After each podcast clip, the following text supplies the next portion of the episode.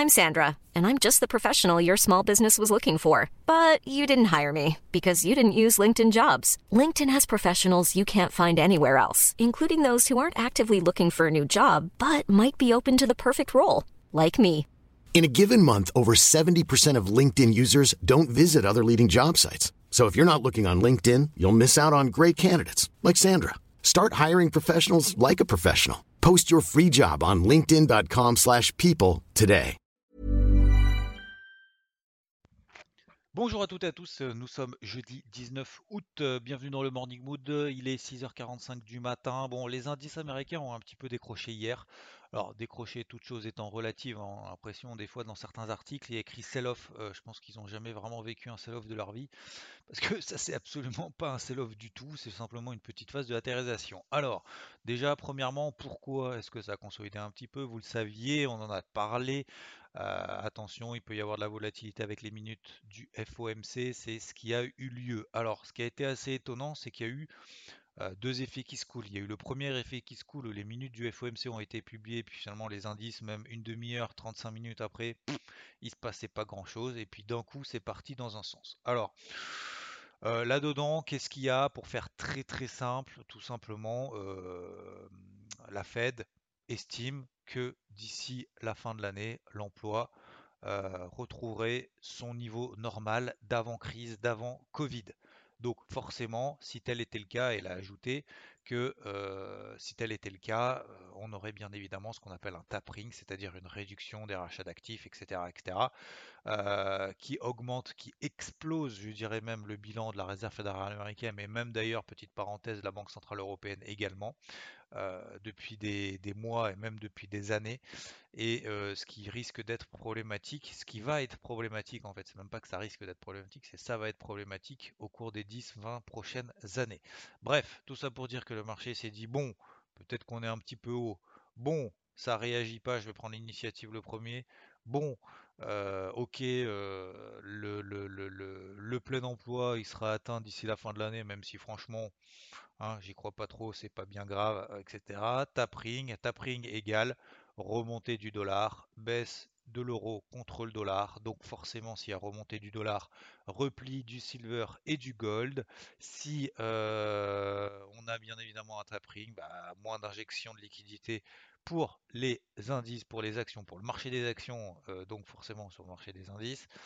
Euh, donc derrière, on corrige, ça nous permet de prendre un petit peu des bénéfices, hein, on ne sait jamais, et puis on verra bien demain. Voilà. En gros, c'est vraiment, j'essaye de vraiment de se traduire moi ce que je vois, ce que je pense.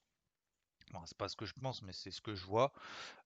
c'est qu'il y a eu deux effets qui se coulent. C'est que euh, Tapring, on sait très bien qu'à un moment donné, il va y en avoir un. C'est pas forcément une mauvaise nouvelle qui est le plein d'emploi aux États-Unis, euh, qu'on retrouve le plein d'emploi aux États-Unis, en tout cas euh, pas le, même niveau d'avant-crise.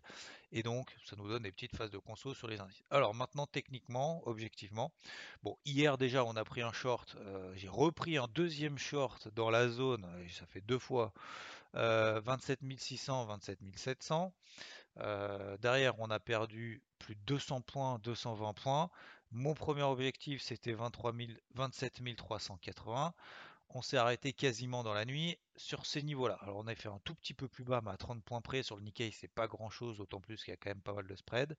23 380, c'est quasiment le plus bas. Depuis, c'est absolument rien passé. Voilà, tout ça pour dire que le gros niveau daily qu'on a sur les 27 400 sur le Nikkei, eh ben pour le moment, ne lâche pas. Ça, c'est le premier élément. Alors, on va quand même. Alors, je suis toujours short, hein, parce que j'ai toujours une demi-position là-dessus. Euh, j'ai un stop ABE sur les 27 600, juste un petit peu au-dessus, mais peu importe, autour de cette zone des 27 600. Et hum, on va se remettre une alerte sur les 23, 27 300. Si jamais on passe là en dessous de manière assez impulsive sous cette zone des 27 300, le gros niveau daily qui correspond quand même accessoirement au plus bas annuel qui ont été testés janvier, euh, fin janvier, mai, juillet, etc. et août, euh, si on passe là en dessous, là effectivement ça peut faire mal. Mais, et je de manière objective encore une fois, les indices américains ont certes pété la MM20 daily, leur MM20 daily, c'était quand même un gros niveau, que ce soit sur le Dow c'est les 35 130, que ce soit sur le SP500 les 4000 4420, 4410, on en avait déjà parlé également. Sous 4420, 4410, on ne recherche que des ventes en intraday, etc., etc. Donc on a pété tous ces niveaux-là. Euh, maintenant, depuis hier, 22h, 22h30, on est en phase de latérisation. Donc pour moi, ça va être très simple pour aujourd'hui.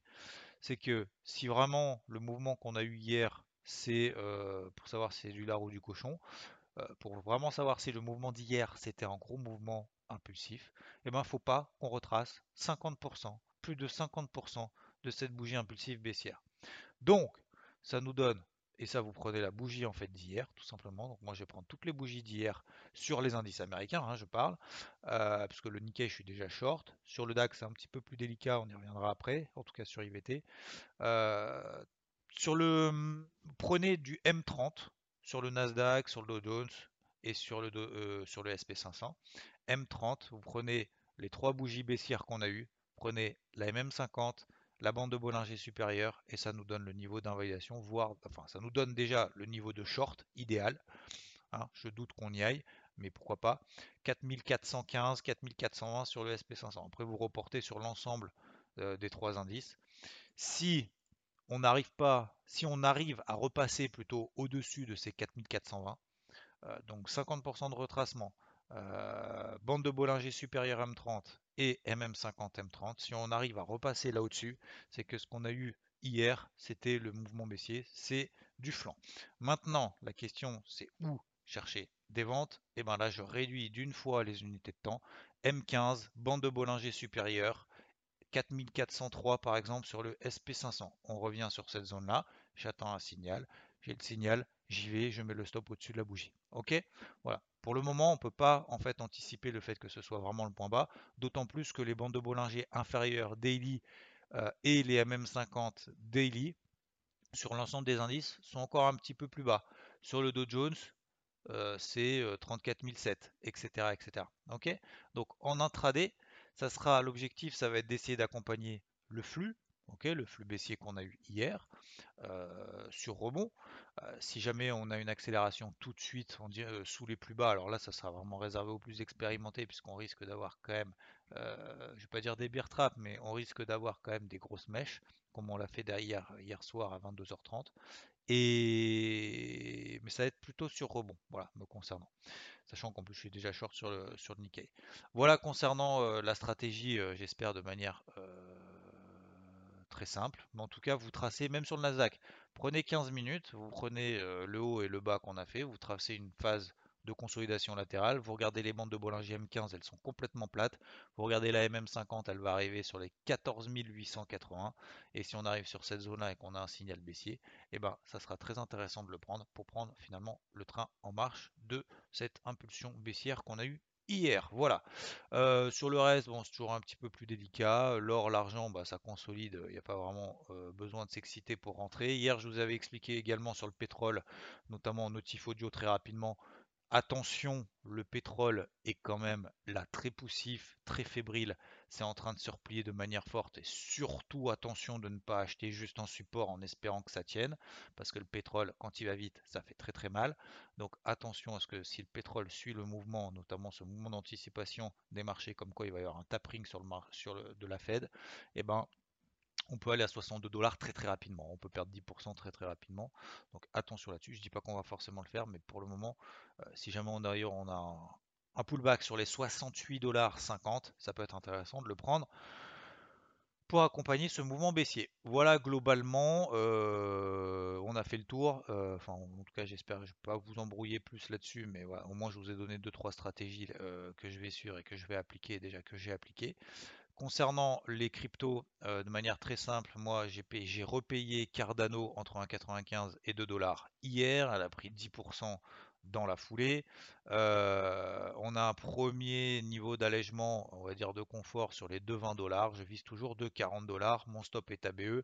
J'attends de voir venir. Globalement, sur l'ensemble de marché des cryptos, c'est un peu tendax. Enfin, c'est pas tendax, mais mais disons que ça, ça, consolide de manière horizontale. Donc euh, voilà, hein, il y a toujours des cryptos qui, qui se détachent par rapport à d'autres.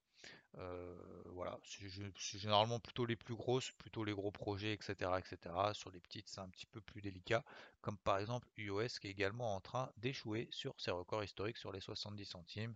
Il n'y a pas péril dans la demeure, et si d'ailleurs elle revient sur les 54 centimes, ça peut être intéressant d'en reprendre un petit peu.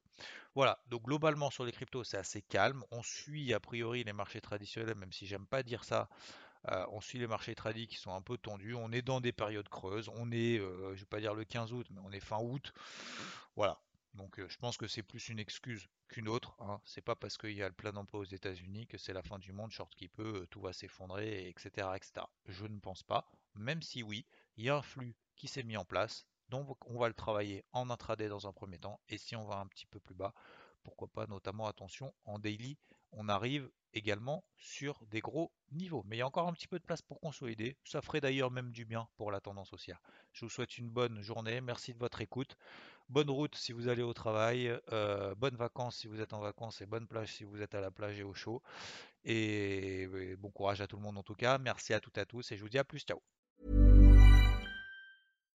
When you make decisions for your company, you look for the no-brainers. And if you have a lot of mailing to do, Stamps.com is the ultimate no brainer. It streamlines your processes to make your business more efficient, which makes you less busy. Mail checks, invoices, legal documents, and everything you need to keep your business running with Stamps.com. Seamlessly connect with every major marketplace and shopping cart. Schedule package pickups and see your cheapest and fastest shipping options from different carriers. With rates up to 89% off USPS and UPS rates. And with the Stamps.com mobile app, you can take care of mailing and shipping wherever you are. Make the same no-brainer decision as over 1 million other businesses with Stamps.com. Sign up with Code PROGRAM for a four-week trial, plus free postage and a free digital scale. No long-term commitments or contracts. That's Stamps.com. Code PROGRAM.